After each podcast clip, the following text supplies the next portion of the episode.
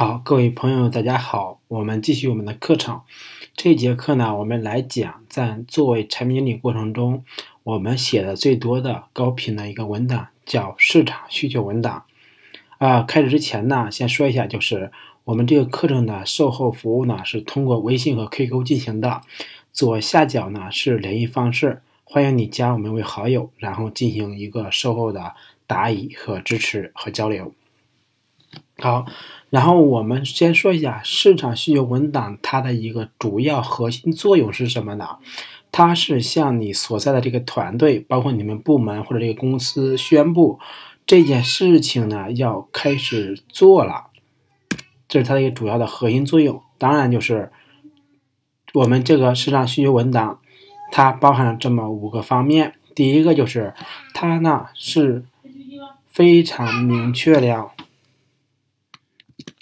它是非常明确了我们这个需求的范围以及我们的目标是很清晰量化的体现，同时呢，它也提出了我们应该怎样去做这个需求，包括怎样去实现需求，同时它也约束了这个需求应该在什么时候完成，包括需求完成之后呢，会进行怎样的运营目标、具体实施以及运营的目标。当然，它对。这些需求的非功能要求也会有详细的描述。这份文档呢，我们通称就是来实现这些作用的文档，我们通称为市场需求文档。呃，下面我们看一个例子。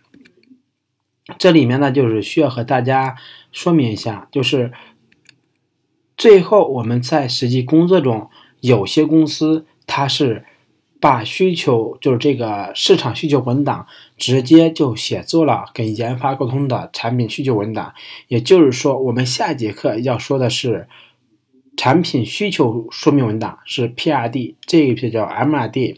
其实，在很多公司里，就是 MRD 和 PRD 写一个就行了，不需要两个都写。但是呢，从规范的角度，我们要知道 MRD 它的主要核心作用是什么？它是在 PRD 之前的一份文档。啊，严格意义上来说，它是不应该给 P 给研发直接去看的，直接让研发依据 MRD 这个文档去做开发是不严谨的。当然，就是你如果当然就是在实际工作中，很多公司，比如说百度，他们会把 MRD 里面加上了 PRD 的一些内容，就最终产出的这个 MRD 是可以可以研发直接看的。我们先看一下 MRD 的，就是市场需求文档的一个范例。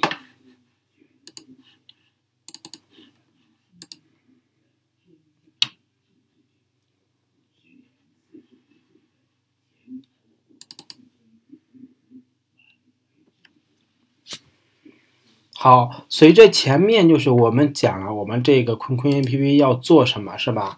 那么我们往这来看，接着看我们这个市场需求文档，就是我们这文档的一些标准的这些字段啊，前面这个开戳都是一样的，没什么好说的了。那么包括我们的版本文档的版本记录，像我们第一次做这个文档，第一个版本应该叫创建，是吧？把它写上去，然后再往下呢，我们先看一下这个目录，就是。对一份规范的文档，它的目录结构是这样的。那么你在实际工作中可能不会用到这么多目录，但是这个目录的结构建议你还要了解。首先，第一章是写文档的介绍，包括了文档的目的和内容的概要。那么第二章呢，就会写市场的问题以及机会，是吧？因为市场有问题，我们才有价值去做。因为它有机会，我们才能做成。所以说，市场问题和机会也是要列出来的，包括市场的问题是什么，机会是什么，然后这个导致延伸出来的就是产品机会、产品问题，呃，技术上的问题和技术机会。同时呢，我们还要对市场进行一个概述，包括我们市场的目标的特征、趋势细分以及它的时间约束。第四章呢是要写我们客户和购买者，就是我们的客户是谁，他是有什么样的共性，他有什么动机去购买我们的产品或者叫使用我们的产品，以及影响他们决策的因素是什么，还有客户要用我们产品做什么目标。下面就是说，如果对于有些 B to B 的这个产品，可能还涉及到说，购买者、决策者他们可能不是一个人，最后使用者又是另外一个人。当然，就是对于我们大部分来说，这三者就是一个人。那么使用者他的是什么样的一个东西，包括使用者的一个特征，我们还要有需求的说明，这里面就是比较细的，就是我们产品需求说明。最后呢，就是说我们这个文档的一些支持信息，这些这就就比较简单了。那么这些信息都已经规范完了，我们来接着看细节，就是我们的每一章分别要做一些什么事情。首先看这个文章目的呢，就是说实事求是的一些目的，那么就是我们做样例题的就比较糙了。摘要没有的话就不写了，有的话就是总结一下，列出来一段话一百字就够了。好，市场问题，那么我们这个 APP 是要解决什么样的市场问题呢？首先就是产品经理在中国已经很火了，是吗？这三年里面有一些产品经理的学习咨询网站也出现，有的获得了融资。那么当时呢，就，但是呢，由于产品经理这个人职位的特殊性和人群的广泛性，很多人呢只是做了咨询的搬运工啊，就没有办法满足那些真正有学习要求的小白用户，是吧？小白用户想要学习，但是没有系统的方法去学习。现在呢，产品的面试也变得越来越苛刻了。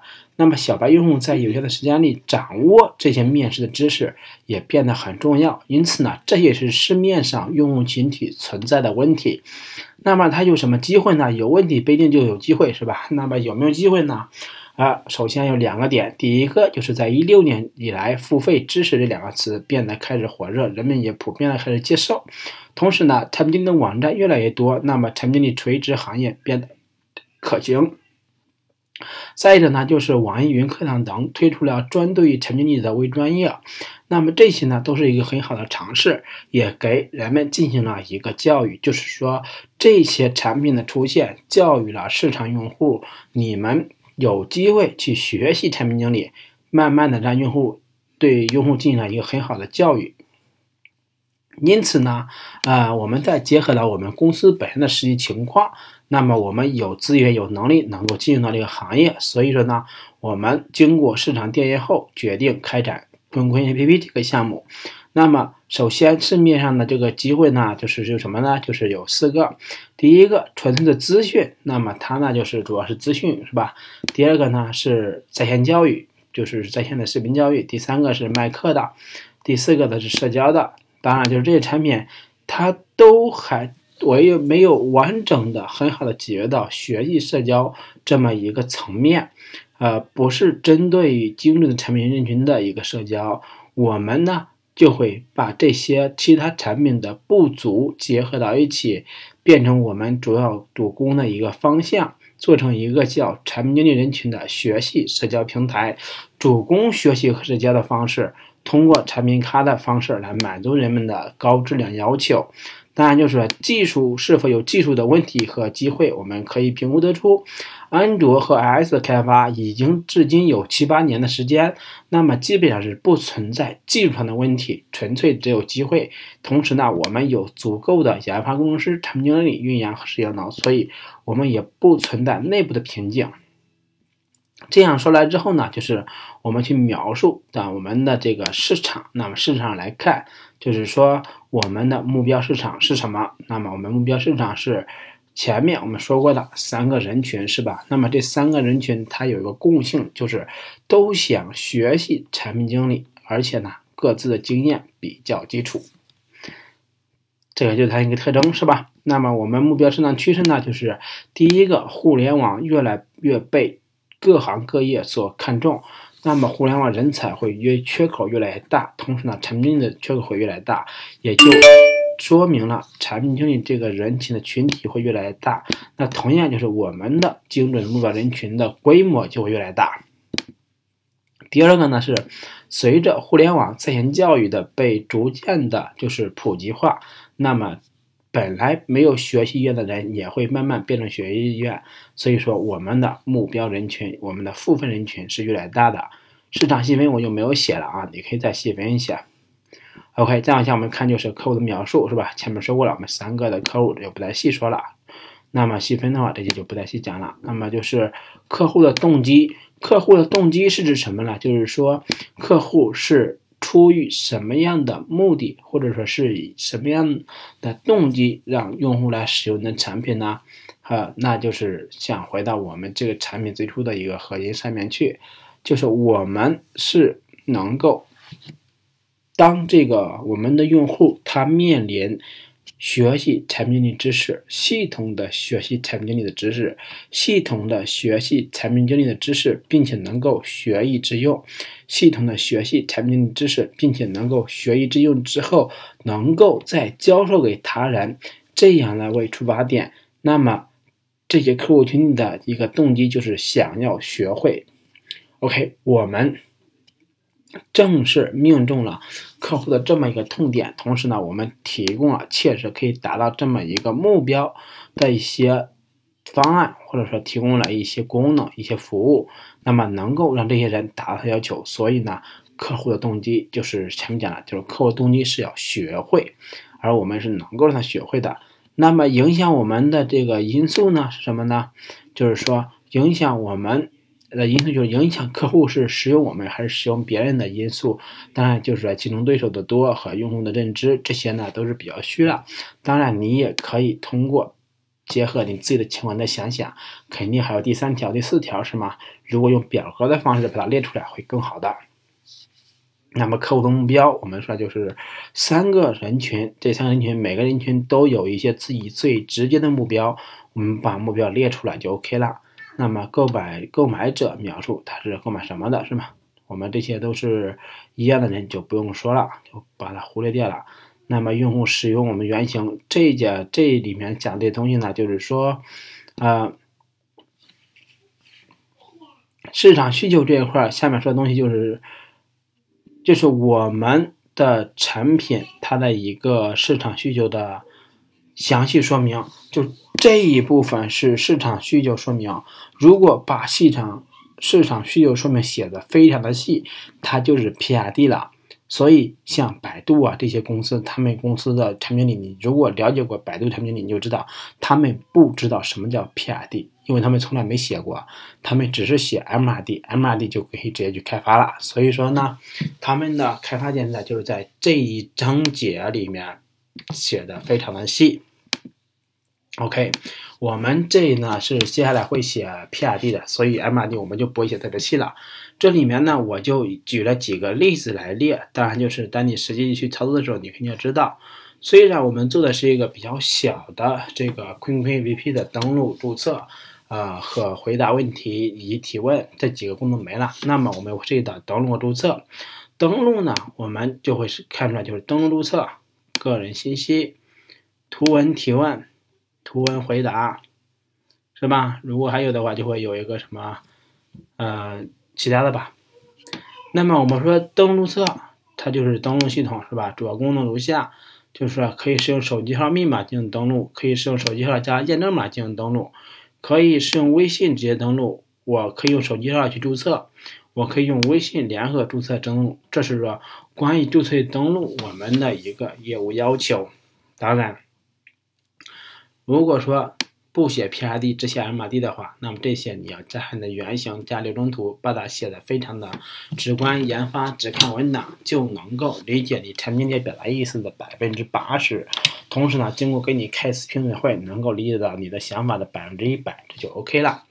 那么我们再往下看，就是关于个人信息这一块儿，我们要求什么呢？要么个人信息能够更换头像，不用系统默认头像，能够修改他自己的昵称。这里面就是可能还需要加一点，就是昵称要全站唯一，是吧？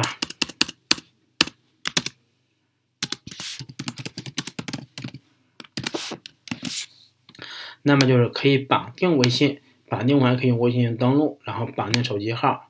这俩是相对的。如果说是用微信注册的，可以绑定手机号；如果是用手机号注册的，可以绑定微信。OK，这是我们一期要做的功能。这里面你会发现一点，就是它没有做说我要更换手机号、更换微信，是吧？为什么没有呢？这个功能在一期里边我们就不考虑了，我们二期会做它。所以说，这就涉及到产品经理对需求优先级的一个排序了。那么再往就是图文提问。图文提问的时候，这里面其实有一个很大的坑。